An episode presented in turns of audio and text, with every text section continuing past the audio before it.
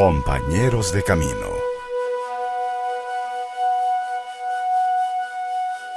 Y ahora le invitamos a compartir la vida de uno de nuestros compañeros de camino. Escuchemos con atención. Le invito a que abramos las páginas de nuestro santoral que hoy celebra a los mártires del Japón, San Pablo Miki y sus compañeros. Llegado a este momento final de mi existencia en la tierra, seguramente que ninguno de ustedes va a creer que me voy a atrever a decir lo que no es cierto. Les declaro pues, dijo, que el mejor camino para conseguir la salvación es ser católico. En el año 1549, San Francisco Javier llegó al Japón y convirtió a muchos paganos. Ya en el año 1597 eran varios los miles de cristianos en aquel país y llegó al gobierno un emperador sumamente cruel y vicioso, el cual ordenó que todos los misioneros católicos debían abandonar el Japón en el término de seis meses. Pero los misioneros, en vez de huir del país atemorizados, lo que hicieron fue esconderse para poder seguir apoyando a los cristianos. Fueron así descubiertos y martirizados brutalmente.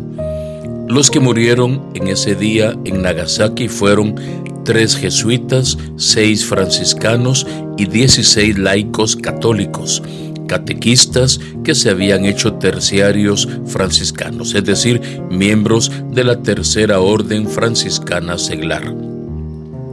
Los mártires jesuitas fueron San Pablo Miki, un japonés de familia de alta clase social, hijo de un capitán del ejército y un extraordinario predicador.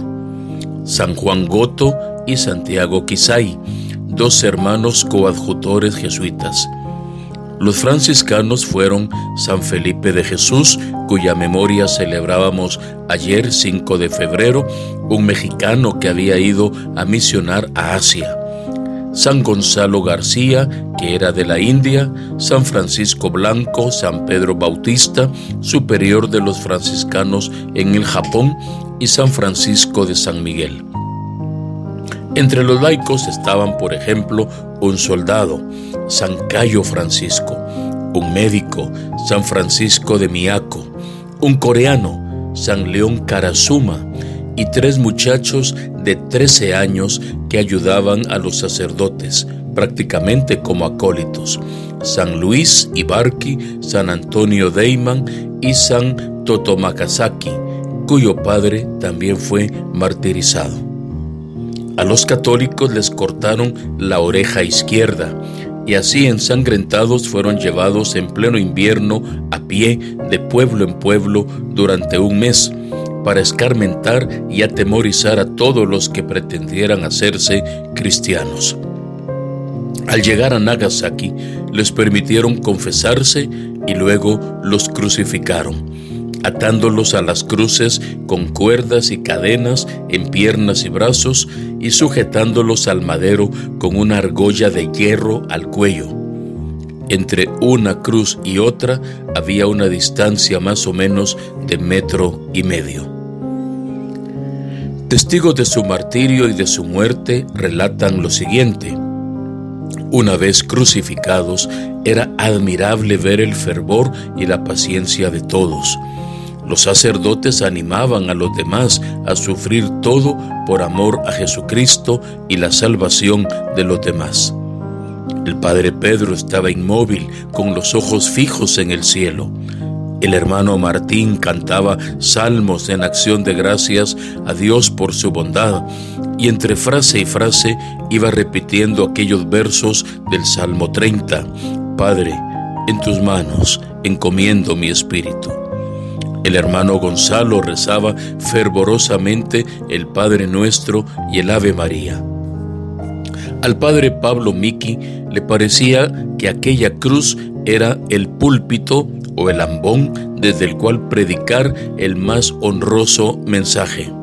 Y empezó a decir a todos los presentes, cristianos y curiosos, que él era japonés, que era jesuita, que moría por haber predicado el Evangelio y que le daba gracias a Dios por haberle concedido el gran honor de poder morir por propagar la verdadera religión. Y luego dijo las siguientes palabras. Como mi Señor Jesucristo me enseñó con sus palabras y sus buenos ejemplos a perdonar a los que nos han ofendido, yo declaro que perdono al jefe de la nación que dio la orden de crucificarnos y a todos los que han contribuido a nuestro martirio. Y les recomiendo que ojalá se hagan instruir en nuestra santa religión y se hagan bautizar.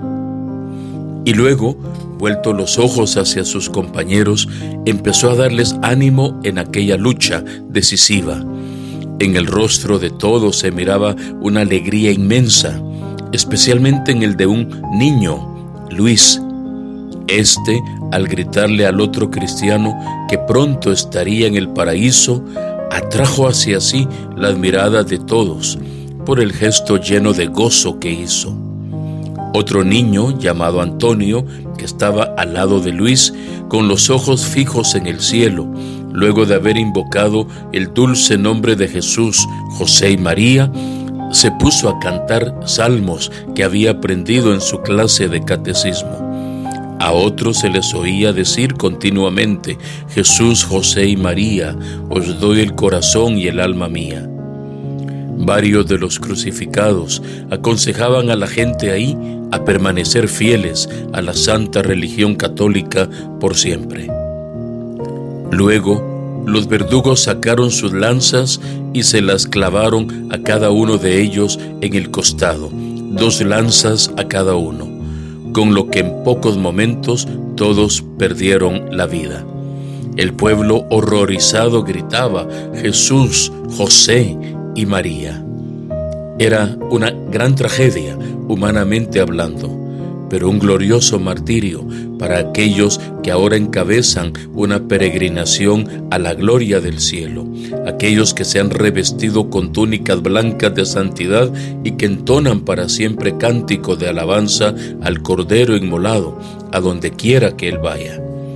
Hoy, celebrando esta memoria de San Pablo Miki y sus compañeros, sacerdotes, religiosos, laicos y niños recién catequizados, nosotros damos gracias a Dios por su ejemplo, por su santidad, por su valor, por su entereza, por la capacidad de ser fieles hasta el fin. En ellos vemos cómo se cumplió lo que un día dijo el gran pensador Tertuliano. La sangre de los mártires es semilla de nuevos cristianos. Su sangre ha hecho fecunda la iglesia, no solo en Japón y en toda Asia, sino en todo el mundo, porque creemos en la comunión de los santos. Damos gracias entonces por el gran testimonio que ellos dieron y nos comprometemos con el Señor a seguir también desde nuestra propia situación dando testimonio de su amor y de su gracia, viviendo a cabalidad, con entereza, con transparencia, la vida cristiana a la que el Señor en su infinito amor nos ha llamado. Y a San Pablo Miki y sus compañeros mártires hoy les pedimos que rueguen por nosotros. Hemos llegado al final de nuestro programa. Recuerde que el Señor nos ha llamado para que fuéramos santos e irreprochables ante Él por el amor. Compañeros de camino. Si este programa ha sido útil para usted, compártalo con alguien a quien también le puede edificar. Compañeros de camino